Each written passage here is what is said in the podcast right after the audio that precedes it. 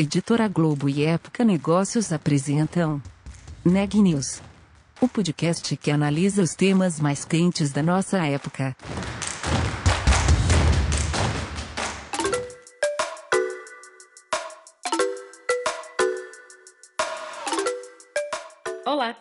Meu nome é Ana Laura Stachewski, eu sou da Época Negócios e você está ouvindo mais um episódio do Neg News, nosso podcast sobre os impactos da pandemia do coronavírus na economia e nas empresas. A seguir, a Ana Carolina Nunes vai nos contar um pouco mais sobre o episódio de hoje. Eu conversei com o Bruno Loreto, que ele é sócio-diretor da Terracota Ventures. A gente falou muito sobre Construtex e PropTex, que são as startups da área de construção e de propriedades, de gestão de imóveis e, e condomínios. E o Bruno fez uma, uma espécie de linha do tempo aí, mostrando como nos últimos anos as startups dessas áreas elas cresceram não só em número de startups, mas também em volume de investimento nelas. Ele estava falando de um mapeamento feito em 2016 que encontrou 250 startups dessa área de construção e propriedade. Em 2019 já eram 600 e 2020 ele imagina que esteja aí um pouco mais de, de 700, né? A pandemia impactou sim os investimentos nessas startups, mas ao mesmo tempo trouxe muita oportunidade de inovação e a gente estava falando sobre como a pandemia também mudou a dinâmica desse mercado, principalmente na área de incorporação, vendas e até mesmo no modelo de produto, né, de moradia e de trabalho. E ele estava falando como o mercado ainda demanda muitas inovações e novas soluções e falando também como as empresas tradicionais da área de construção e propriedade estão cada vez mais investindo e, como ele disse, até mesmo com um modelo de participação societária. E ele acredita que daqui para frente realmente a área de, de startups para a área de construção e propriedades vai crescer exponencialmente, principalmente com o uso de dados para tomadas de decisões estratégicas. É, a gente falou também como é amplo né, o, o campo é, para se explorar inovações, porque se você pensar a área de construção e propriedades, vai desde a idealização do projeto, passa pela construção, né, na idealização do projeto você tem o estudo de terreno, de localidade, aí você tem a construção, tem a parte de incorporação e vendas, depois do imóvel pronto e das vendas feitas, tem a gestão desses imóveis. Então, assim, tem, tem muita coisa a ser feita nesse segmento. Vamos conferir a entrevista completa. Bruno, então, boa tarde, muito obrigada pela sua participação aqui no Neg News. Hoje a gente vai falar então um pouco do movimento das startups da área da construção civil, da área de, de propriedades imobiliário e o Bruno, ele é Manager Partner da Terracota Ventures. Então, eu vou te pedir, Bruno, para começar apresentando a Terracota Ventures. Explica um pouquinho o histórico da, da empresa, como surgiu e o que, que vocês têm feito hoje. Ah, obrigado pelo convite, né? Sempre um prazer falar um pouquinho sobre o movimento de transformação digital que está chegando nesse mercado. É, eu sou fundador da Terracota Ventures, uma empresa de venture capital, ou seja, uma empresa de investimento em negócios né, que estão iniciando a sua jornada e que apresentam algum tipo de inovação, tecnologia, buscando modelos altamente escaláveis. É, escolhemos atuar no mercado de construção e setor imobiliário, né, uma cadeia de valor extremamente ampla, a maior classe de ativos do mundo, por sinal. Então, a gente está falando desde o ambiente de materiais de construção, todo o ambiente de obra, intermediação imobiliária, até a propriedade em uso, seja ela comercial ou residencial. Então, de alguma maneira, todo mundo está conectado a essa indústria, que todo mundo habita né, e vivencia em alguma propriedade. É, a ideia de atuar investindo em tecnologia nesse setor é por entender que esse setor é ainda bastante conservador, bastante analógico, a forma como se constroem as edificações hoje não é tão diferente do que se fazia 30, 40 anos atrás, enquanto a forma como se monta um carro hoje é totalmente diferente com o que se fazia 30, 40 anos atrás. Então, acho que outros setores avançaram muito mais rápido na digitalização e o setor de construção foi ficando para trás. Então, para a gente, né, um, é um mar de oportunidades, tem muita coisa que pode ser feita em termos de otimizar essa indústria, trazer mais eficiência, trazer novos modelos de negócio e melhorar a experiência do cliente final, em torno de algo que muitas vezes é talvez o, a maior das realizações que alguém vai ter na vida, que é comprar um imóvel, que é ter sua casa própria. Então, acho que tem muita coisa legal que pode ser feita aí e que vai gerar um impacto positivo na vida das pessoas. E Bruno, a gente estava falando antes, né? Você acabou de citar que é um setor ainda conservador e, ao mesmo tempo, 2020 foi muito positivo para o setor também, né? Parece que ele descobriu aí que, que tem justamente esse potencial a se explorar, porque é muito amplo, né? A área de construção, como a gente falou, e propriedades. É, a gente estava falando que 2019 já foi muito melhor do que o resultado, o, o volume de, de operações dessa área de inovação na área de construção em relação a 2016, em relação a 2018, e 2020 está se mostrando ainda melhor que 2019. Conta para a gente, então, esses números que a gente estava falando antes de começar a nossa conversa oficial aqui, a evolução desses números na área de PropTechs e Construtex. Ótimo. É, de fato, o setor imobiliário, né, como um todo, ele começou uma retomada no ano passado, né? A gente viu com pequenas empresas de capital aberto, os resultados começaram a reverter positivamente. A expectativa para 2020 era muito boa. É, a pandemia, né, atrapalhou porque de fato acho que ninguém esperava, né, um acontecimento como esse, e ninguém estava plenamente preparado, né? Então, o primeiro semestre foi muito de adaptação para todo mundo em todas as indústrias e nesse setor não era diferente. Mas aí esse, esse pós-pandemia, que não é exatamente pós, né, mas acho que essa segunda fase da pandemia, onde as empresas e as pessoas já estavam mais é, adaptadas, é, mostrou que é, se por um lado né, todo mundo foi prejudicado, por outro lado o setor conseguiu né, aproveitar esse momento e acelerar os seus negócios e potencializar a geração de negócios, né, com estímulos também né, de maior disponibilidade de crédito em função de taxas de juros mais baixas. Então, acho que o contexto né, foi bastante favorável para a gente continuar o setor retomando aí o crescimento ao longo desse segundo semestre de 2020. E, e nesse processo, né, mais do que nunca, foi fundamental, em algum grau, o nível de digitalização nessa jornada. Né? A gente viu ali em fevereiro, em março, você simplesmente ficou impedido né, de receber uma pessoa no estande de vendas, de conduzir uma visita no imóvel, de encontrar fisicamente muitas vezes com uma pessoa para concluir uma transação. Então todo mundo teve que se adaptar nessa jornada digital. Da mesma forma, né, as obras tiveram que passar a ter preocupações né, com o colaborador em termos de distanciamento social e higienização, coisas que antes né, não, não eram necessariamente uma, uma preocupação tão forte. Então, acho que essa retomada né, do setor nesses últimos dois anos, essa, nessa pandemia, essa adaptação ao contexto mais digital, adiantou talvez um fenômeno que iria levar 5 a 10 anos para acontecer. É, e é algo que não começou agora, né? Isso já vem num processo de crescimento desde 2016, 2017. É, eu lembro que em 2016, quando comecei a trabalhar nessa indústria de investimentos no, no segmento, a gente tinha 250 startups no Brasil inovando né, em diferentes pontos da cadeia de valor. É, o Quinto Andar, por exemplo, que hoje é um grande expoente nesse mercado, nem era conhecido, né, pouca gente conhecia o Quinto Andar naquele momento, os volumes de investimentos ainda eram muito baixos.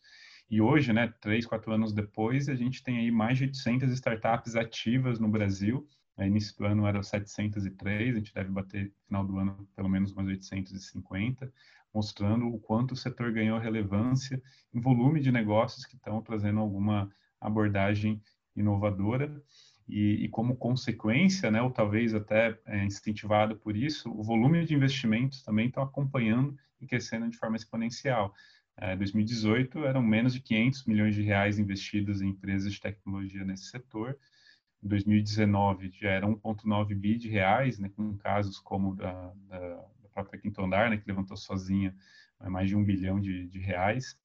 É, e esse ano a gente deve ficar com um valor um pouco abaixo, em torno de 1,3, 1,4 bi de reais, mas de novo bastante expressivo e bastante acima do que foi em 2018. Mas o principal, né, que chama atenção, a quantidade de empresas investidas esse ano já cresceu mais de 70%. Então foram pelo menos 45 rodadas de investimento em empresas dessa indústria, até porque a gente não teve uma única grande transação que despontou tanto número como teve no ano passado. E, quando a gente fala né, desses números, é legal porque é, a gente está só antecipando parte do impacto que vai ter efetivamente no futuro, porque essas empresas que estão começando, nesse início, né, elas não têm ainda um grande impacto no, nas nossas vidas, né, na indústria, estão tendo os primeiros clientes, estão desenvolvendo um produto, são rodadas de investimento menores, mas quando ela acerta o modelo e começa a crescer, e aí cresce num ritmo bastante acelerado, é que de fato a gente passa a perceber que a coisa mudou. Né? Então foi assim com várias das transformações que a gente viu em todos os setores, né? na forma como a gente pede comida, na forma como a gente pede um táxi, e a mesma coisa começa a acontecer na área de construção. Então, observar esses, esses pequenos movimentos das empresas que estão iniciando hoje é antecipar o que vai ser o nosso dia a dia nos próximos três, quatro, cinco anos e a partir de então. E a gente estava até comentando, né, como que a pandemia é, obrigou o home office e hoje nesse retorno aí aos poucos, né, devagar, não dá para se dizer que é um pós, mas a gente está flexibilizando, é, como isso pode afetar também a, a questão do, do, dos, dos, escritórios, né, você não ter mais concentrado num local só, de repente várias pequenas unidades do escritório espalhadas por uma cidade como São Paulo, né, tão grande e que poderia ser uma uma, um ponto positivo para o trabalhador. É, de que forma você acha que a pandemia pode afetar esse tipo de inovação no setor imobiliário?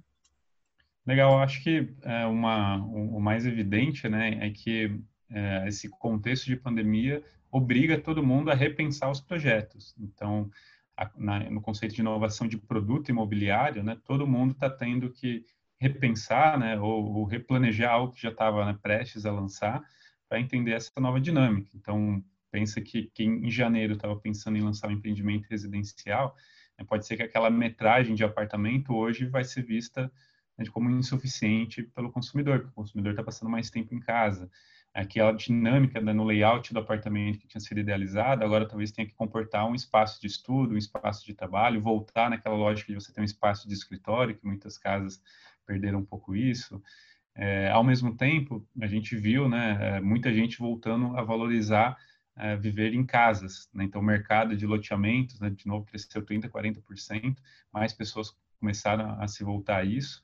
E a própria mudança na dinâmica né, do, do, dos escritórios e na rotina né, de, de, presença nos escritórios tem feito famílias mudar também a sua localidade. Né? Eu conheço várias pessoas que decidiram morar na praia ou morar no interior, é, entendendo que vão sim, claro, em algum momento voltar a, a, alguma normalidade, mas essa normalidade vai envolver talvez passar três, quatro dias da semana em São Paulo e o restante né, na sua casa de, de, campo, na sua casa de praia. Né, as crianças talvez não precisem estudar na capital, possam estudar no interior e, e, né, e o marido ou a esposa pode fazer o trajeto né, de duas ou três por semana, bate e volta, às vezes gastando no trânsito o mesmo tempo que gastaria simplesmente para atravessar a cidade, morando num, num bairro né, da, da, periferia. Então, acho que esse é um contexto, é claro, que, que é um privilégio talvez de poucos, né? A gente sabe que a maioria das pessoas não tem essa condição, mas a gente acredita também que, ao mesmo tempo, né, pode abrir outros espaços né, de mercado como, por exemplo, a dinâmica do mercado de coworking, né, que estava bastante forte, bastante aquecido, mas muito concentrado ainda na, na, região da Paulista, Vila Olímpia, Faria Lima. Por que não né, a gente começar a ter mais coworkings no Tatuapé, na Vila Matilde, em bairros mais afastados e que as, as pessoas que não têm esse privilégio, talvez, de morar, né, mudar de residência ou morar numa outra cidade, eles podem trabalhar num ambiente preparado, mais próximo à sua casa e performando né, tão, tão bem quanto.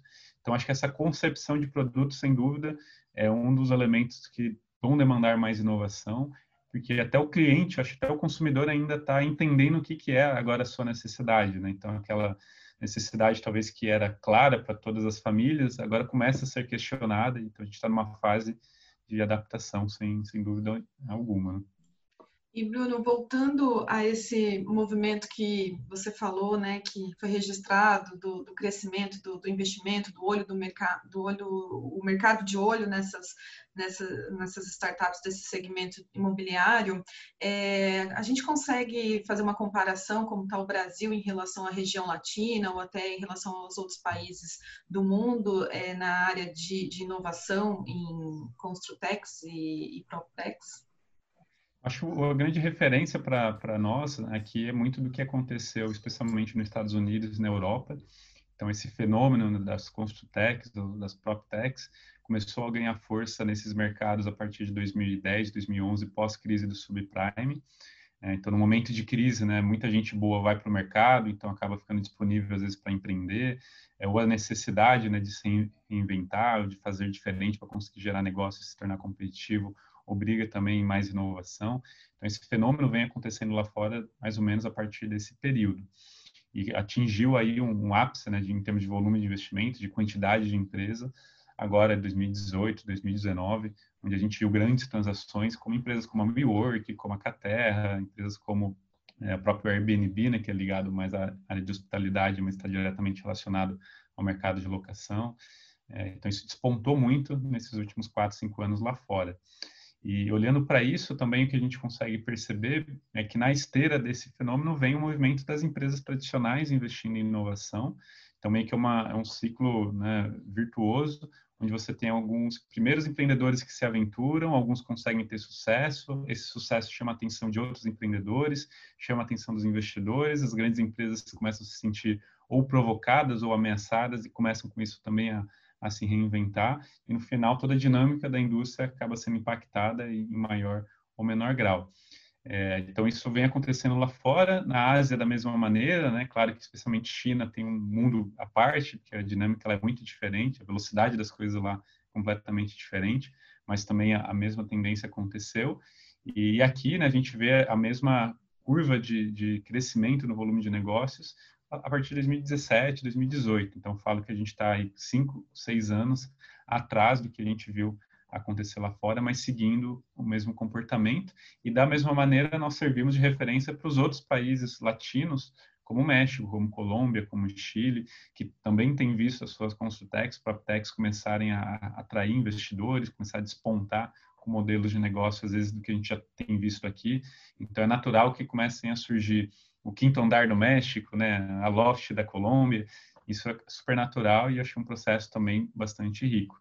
E com o tempo, eu espero que a gente comece a ver as empresas cruzando essas fronteiras. Então, a gente vai começar a ver empresas brasileiras indo para outros países da América Latina, é, outros, outras startups da América Latina vindo para o Brasil, como o caso da, da Casai, é, da Casai, né, que é uma empresa trabalha no mercado de, de hospitalidade, né, short term, que está vindo para o Brasil já tendo captado lá fora um cheque de 48 milhões de dólares. Então, são negócios que começam a ter uma dimensão mais global e que isso acho que vai ser cada vez mais, mais comum e mais frequente.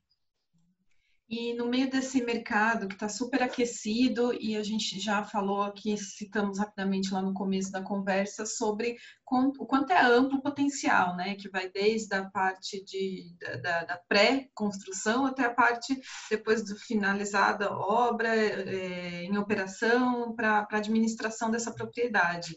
Vamos falar um pouquinho então desses subsegmentos, né? Quais são os, as tendências e os potenciais nessa área, considerando esses subsegmentos na, nas startups?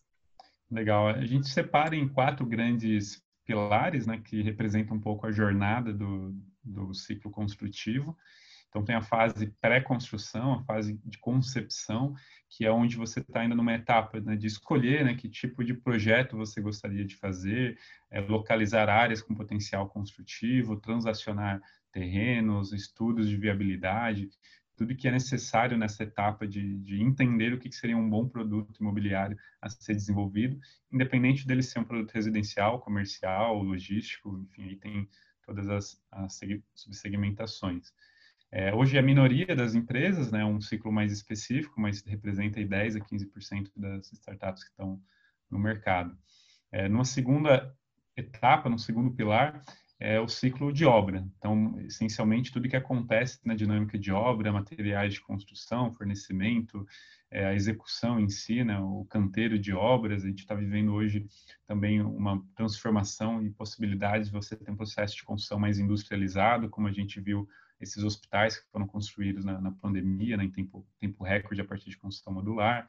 Então, o ambiente do canteiro tem muita oportunidade ainda, talvez é o ambiente mais difícil, que é um ambiente inóspito né, para a tecnologia, com uma mão de obra que muitas vezes não está acostumada a utilizar a tecnologia, com todo o desafio de, de localidades. Às vezes você está fazendo uma obra no interior do, do Ceará, numa região né, com pouco acesso à internet, com pouca infraestrutura. Então é difícil também como é que você leva a tecnologia para esse tipo de, de contexto, mas é uma, uma realidade.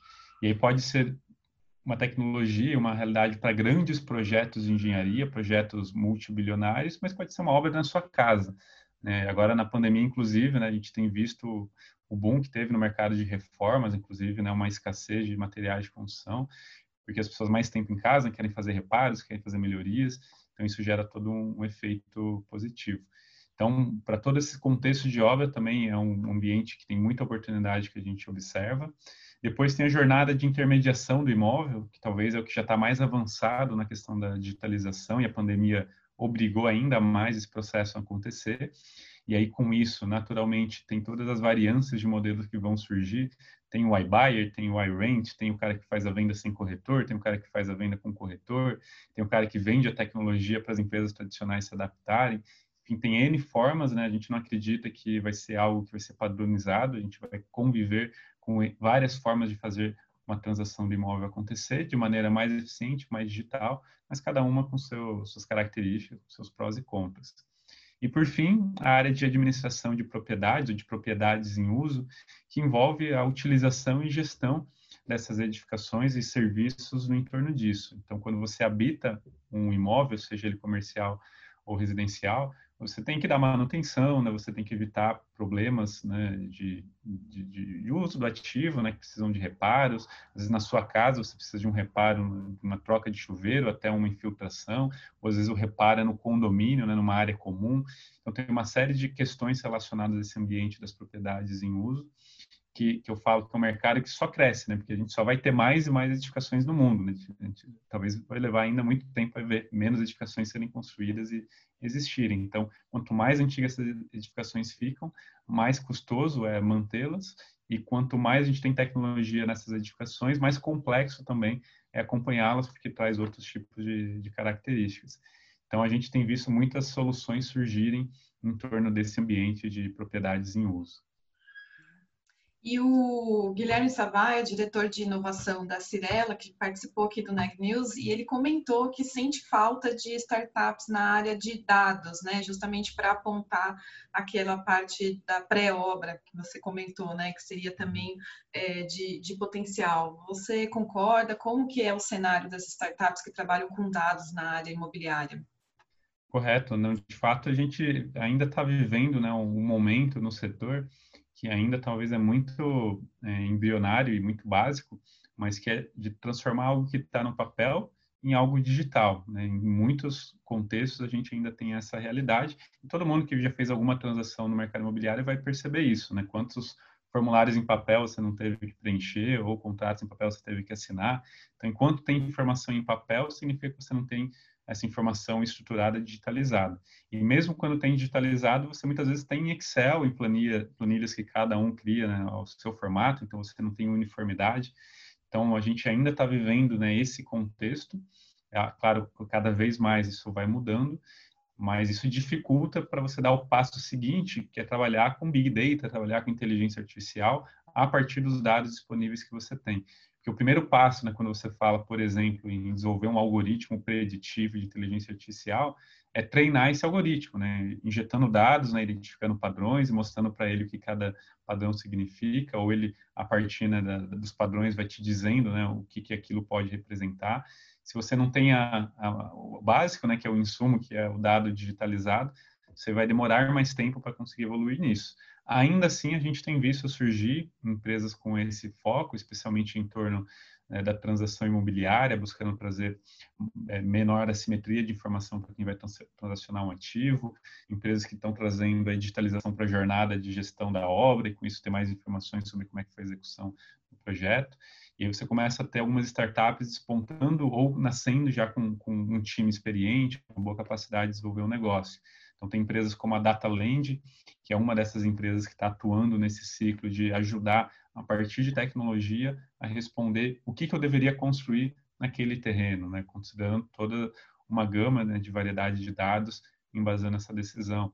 Você tem empresas como a Imóvel, que é uma empresa do Paraná, que busca trazer um, todo um conjunto de dados sobre transações imobiliárias, buscando te ajudar na precificação do ativo. Você tem empresas como a própria Loft ou Em Casa, que a partir da sua própria base de dados consegue hoje dizer para o cliente qual é o preço que ele deveria trabalhar naquele imóvel. Né? O próprio Quinto Andar tem feito isso com locação.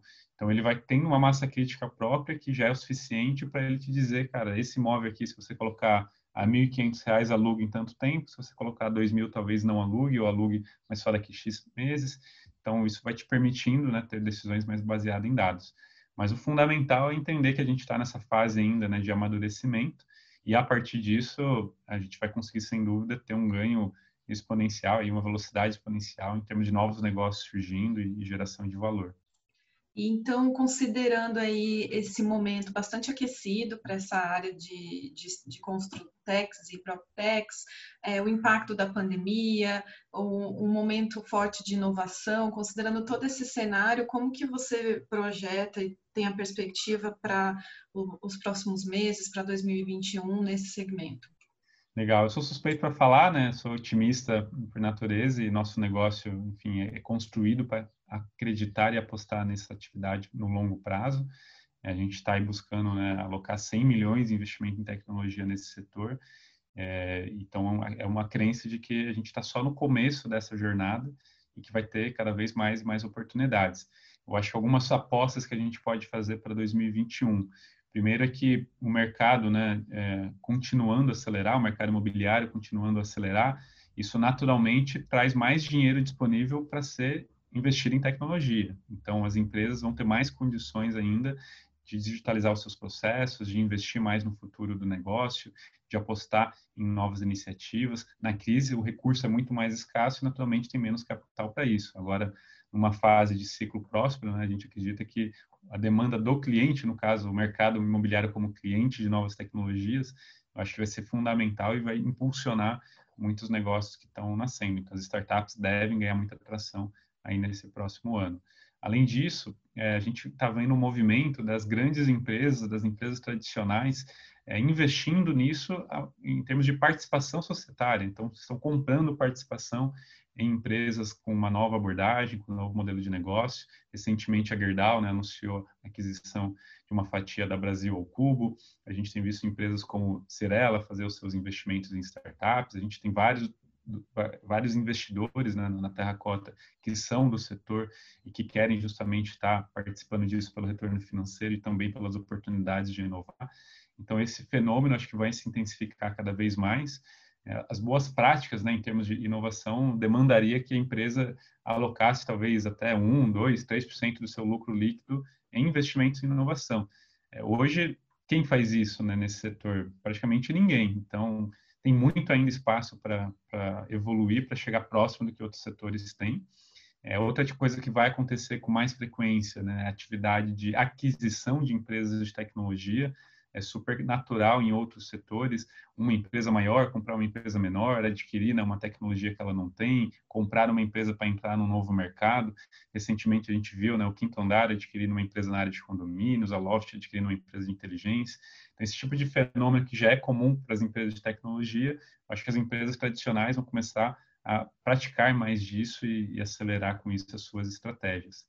E, por fim, né, acho que vai continuar a, o surgimento de mais empreendedores criando negócios no setor, mas acho que o principal é que são empreendedores cada vez mais maduros.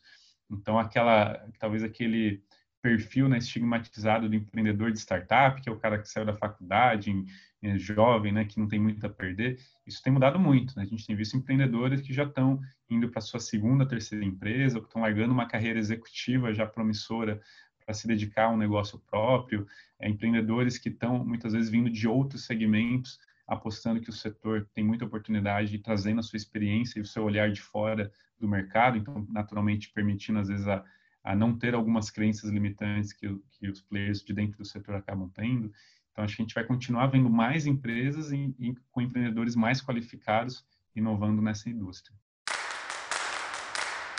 Notícias do dia. A Câmara dos Deputados aprovou hoje o texto base da medida provisória que trata da compra e distribuição de vacinas contra a Covid-19. A proposta fixa o prazo de até cinco dias para a Anvisa autorizar o uso emergencial de imunizantes aprovados por algumas autoridades estrangeiras. O texto ainda pode ser alterado durante a análise de emendas e também será discutido no Senado. O governo brasileiro vai exigir um exame com resultado negativo para a Covid-19 dos viajantes que chegarem ao país de avião. A exigência terá validade a partir de 30 de dezembro e vale tanto para brasileiros quanto para estrangeiros. O teste apresentado deverá ser do tipo RT-PCR, que detecta a presença do coronavírus, e deverá ter sido feito até 72 horas antes da viagem. Segundo o último boletim divulgado pelo Conselho Nacional de Secretários de Saúde, o Brasil tem 7.162.978 casos confirmados de Covid-19.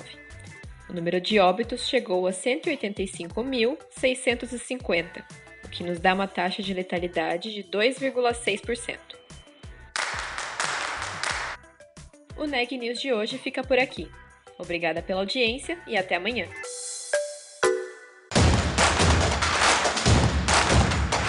Esse podcast é um oferecimento de Época Negócios. Inspiração para inovar. Não deixe de conferir nossos outros podcasts. Presidente Entrevista Presidente. The Office. E os negócios da nossa época. Ouça, acompanhe, compartilhe. Vamos fazer deste podcast o nosso ponto de encontro.